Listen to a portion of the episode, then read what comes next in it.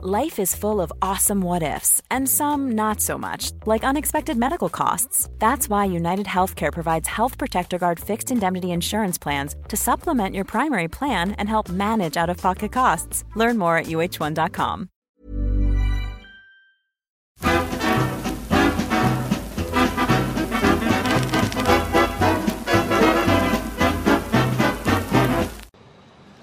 Grüezi miteinander, ich begrüße Sie ganz herzlich zu einer weiteren Ausgabe von Weltwoche Meilensteine der Schweizer Geschichte mit Professor Christoph Mörgeli. Mein Name ist Roman Zeller und ich stehe hier in Basel vor der sitzenden Helvetia. Hinter mir, das sehen Sie, die mittlere Brücke, dann dahinter noch die Uruniversität von Basel, das gelbe Gebäude. Heute geht es allerdings um eben diese Statue, sitzend vor ihr einen Koffer, Speer, Schild. Jetzt sind wir bei dir, Christoph. Um was geht es hier genau? Was hat es auf sich mit dieser sitzenden Helvetia? Grüezi miteinander. Diese sitzende Helvetia ist ein Werk der Künstlerin Bettina Eichin. Sie ist 1942 äh, geboren und hat 1980 dieses Denkmal, sagen wir mal, aufgerichtet. Äh, bezahlt hat es die öffentliche Hand.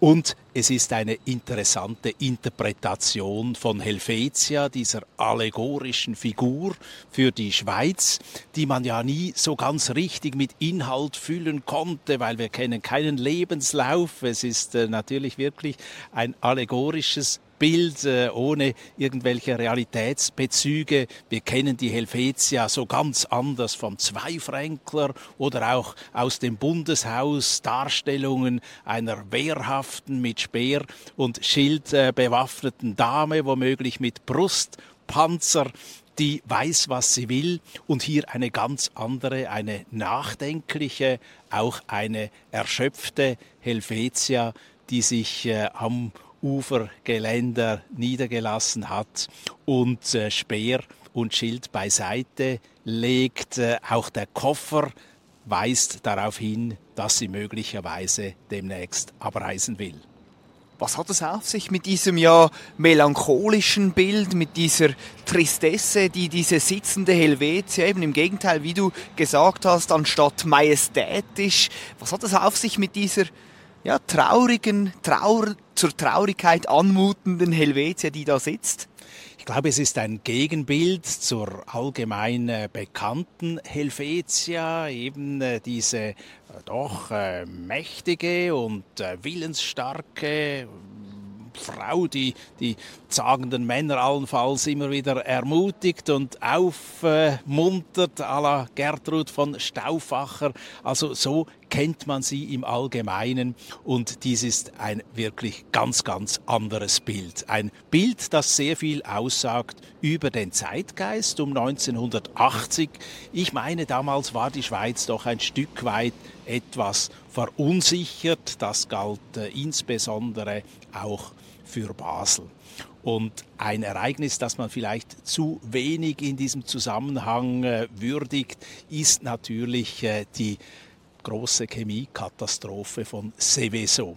Das ist äh, ein Dorf etwa 20 Kilometer nördlich von Mailand und dort ist äh, das hoch toxische Dioxin ausgetreten, hat äh, riesige Umweltschäden verursacht. Eine Firma ist verantwortlich, die wiederum eine Tochter war von Givaudan und Givaudan war eine Tochter der Basler Firma Roche. Und das hat wirklich äh, dieses Basel erschüttert. Äh, es hat natürlich auch äh, dann jahrelang gebraucht, bis man diesen Skandal, der auch imagemäßig eine doch äh, ziemliche Katastrophe darstellte, bewältigt hat und die Verantwortlichen des Roche-Konzerns glaubten zuerst, man könne das äh, etwas hochfahrend äh, erledigen, wenn nicht gar geheim halten. Und das hat damals nicht mehr funktioniert. Äh, die Menschen waren zu sensibilisiert auf äh, Umweltschädigungen. Und so gesehen ist das vielleicht schon ein Stück weit auch die Verunsicherung der damaligen Zeit, die diese Helvetia ausdrückt ging es den Baslern, ging es Basel zu dieser Zeit tatsächlich so schlecht oder wie, wie stand es damals um die Bevölkerung ähm, dieser Stadt am Rheinknie, eigentlich schönen Stadt, stolzen Stadt. Wie ging es den Baslern damals? Die Basler Chemie war sicher nicht in schlechtem Zustand. Sie war sehr innovativ. Sie hat äh, immer wieder neue Produkte herausgebracht, war äh, bereits doch äh, ein globaler Konzern. Das galt für verschiedene Firmen, die es damals noch gab. Heute sind es nicht mehr ganz so viele durch Fusionen. Aber es war eigentlich ein starker Industrie- und Forschungsstandort Basel, aber eben doch verunsichert durch das, was da passiert ist. Es sollten später noch weitere Ereignisse hinzutreten, die natürlich auf eine doch äh, sensible Bevölkerung traten.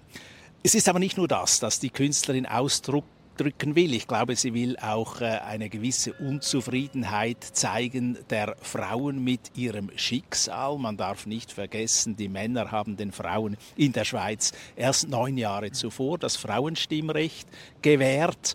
Also vielleicht ist auch das ein stiller Vorwurf dieser Helvetia. Und dann ist nicht zufällig, dass ihr Blick äh, gegen außen, gegen das Ausland, rein abwärts gewandt ist. Es war auch eine Zeit, wo die Schweiz sich irgendwie vielleicht nicht mehr ganz so klar war, was sie will, wohin sie gehört. Ist sie ein Teil der Welt? Ist sie eine Insel der Glückseligen? Also so gesehen ist es eine Skulptur der Verunsicherung, ganz abgesehen natürlich von den 68er Bewegungen, die äh, natürlich die Gesellschaft ein Stück weit umgepflügt haben. Und es ist klar, dass diese Künstlerin nicht, äh, sagen wir mal, vom nationalkonservativen Flügel ist, sondern eher eine progressive Frau. Sie hat sich auch entsprechend kulturpolitisch geäußert. Was weißt du über diese Schöpferin dieser sitzenden melancholischen Helvetia? Ich weiß natürlich nicht allzu viel, da gäbe es sicher sehr viel bessere Spezialisten und Spezialistinnen, aber sie ist eine namhafte Künstlerin, äh, sie hat äh, nicht nur dieses Werk geschaffen, auch äh, andere entsprechend dreidimensionale Werke. Äh, einmal war es zum Beispiel zum 100-Jahr-Jubiläum ein äh, Werk für Sando, das dann allerdings der Firma nicht gefallen hat und sie hat dann den Auftrag zurückgezogen. Also es ist nicht eine Künstlerin, die einfach pflegeleicht war, sondern die durchaus ihre Gesellschaftskritik an den Mann und vor allem auch an die Frau brachte. Wie war die Small details are big surfaces. Tight corners or odd shapes? Flat, rounded, textured, or tall? Whatever your next project, there's a spray paint pattern that's just right. Because Rust new Custom Spray 5 in 1 gives you control with five different spray patterns. So you can tackle nooks, crannies, edges, and curves without worrying about drips, runs, uneven coverage, or anything else. Custom Spray 5 in 1. Only from Rust Burrow's furniture is built for the way you live. From ensuring easy assembly and disassembly to honoring highly requested new colors for their award-winning seating, they always have their customers in mind. Their modular seating is made out of durable materials to last and grow with you. And with Burrow, you always get fast, free shipping.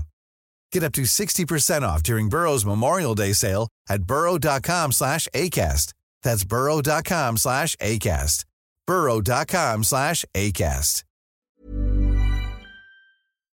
Wie war da die Stimmung nach diesem, äh, nachdem die äh, öffentliche Hand dieses äh, Denkmal gekauft hat? Wie, wie ist das in, in Basel angekommen, dass man so ein, ja, quasi ein, ein, ein tristes Denkmal hier erhält am Rhein? Es hat nicht alle gefreut, aber ich meine doch, äh, die Bevölkerung hat sich äh, mit dieser Statue angefreundet. Es ist ein originelles Denkmal. Es wurde natürlich auch äh, wieder in den Mittelpunkt gerückt, zum Beispiel beim Frauenstreik von 2019. Da wurde es auch mit Transparenten versehen und die Figur wurde entsprechend eingekleidet. Also es ist ein Merkpunkt, es ist äh, ein Symbol für die Frauenbewegung, würde ich meinen. Und es zeigt eben eine erschöpfte Frau, eine Frau, die nicht mehr so recht weiter weiß. Auch das gehört natürlich zum Weiblichsein. Man kann nicht immer nur stark sein, man kann nicht immer nur äh, geben, sondern irgendwann haben die Frauen natürlich auch das Recht, mal ein bisschen sich niederzusetzen und wirklich äh, vom Alltag ermüdet zu sein. Was für eine Bedeutung spielt Basel im Kontext der Frauenbewegung in der Schweiz? Basel ist natürlich ein äh, fortschrittlicher Ort, eine linke Stadt, äh, schon mehrere Jahrzehnte. Das kommt auch von der industriellen äh, Vergangenheit her. Es gab da auch immer wieder Unruhen, beispielsweise hier ganz in der Nähe einen Färbereistreit schon 1919 äh, mit fünf toten Arbeitern durch einen unüberlegten Armeeeinsatz.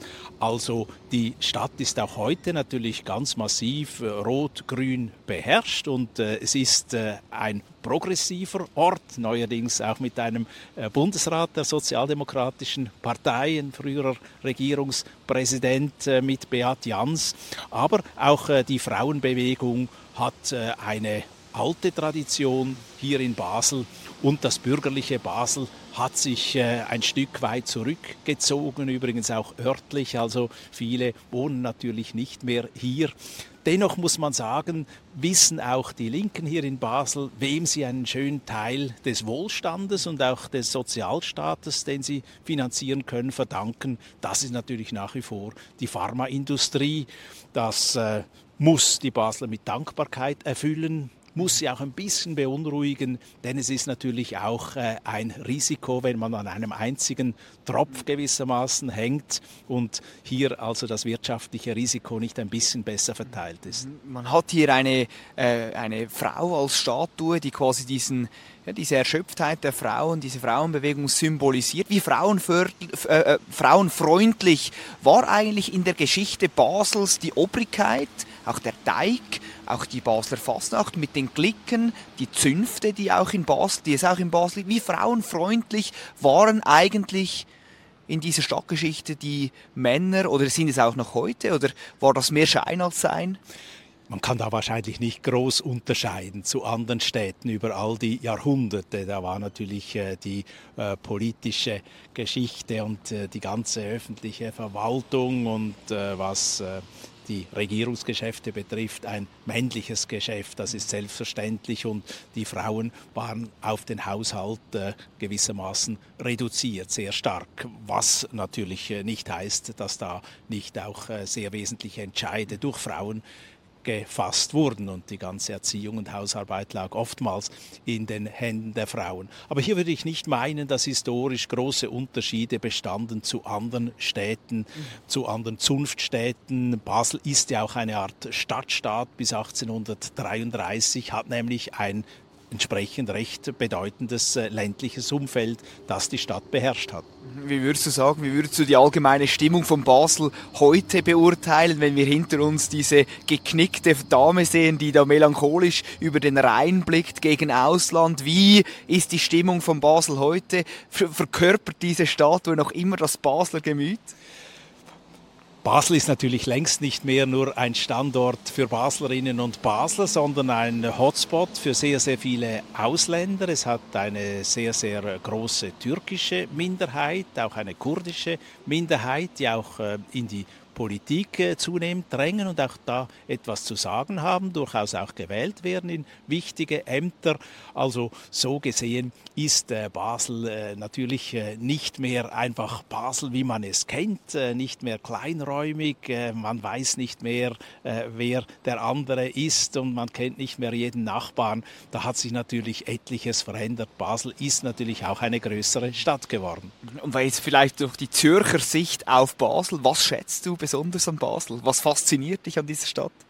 Ich finde natürlich, die Basler haben eine ganz äh, außerordentliche Fasnacht. Das ist äh, ein Weltkulturerbe für mich. Das ist äh, etwas unglaublich Faszinierendes. Es ist ja eine der seltenen protestantischen Fasnachten und eine unglaublich disziplinierte Fasnacht. Das heißt, es ist nicht einfach die Sau los, es ist nicht einfach ein äh, Alkoholfest, wo man da im Übermut und in äh, allerhand Unsittlichkeiten äh, sich ergeht, sondern es ist wirklich eine disziplinierte Sache, auch eine Familienangelegenheit, wo der Großvater mit dem Enkel hingeht und ich finde das schon ganz, ganz äh, fantastisch. Und dann natürlich der Basler Humor, äh, da kommen wir Zürcher bei weitem nicht äh, nach. Ich weiß noch genau, als ich mal äh, an der Universität noch arbeitete und hier mit einem Lieferwagen kam und ein bisschen ungeschickt bei der Firma Roche parkierte,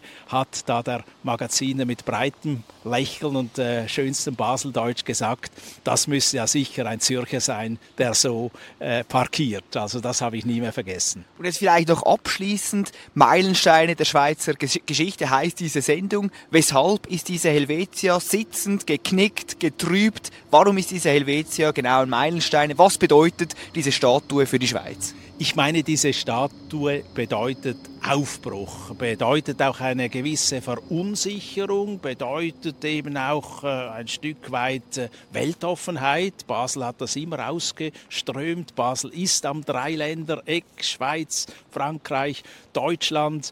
Und so schaut denn auch diese reisende Helvetia mit ihrem Koffer sehnsuchtsvoll in die Ferne. Vielleicht möchte sie gerne an einen anderen Ort. Sie wird aber bald merken, dass es eigentlich äh, am schönsten vielleicht doch hier am Rheinknie in Basel ist, wo sie herkommt.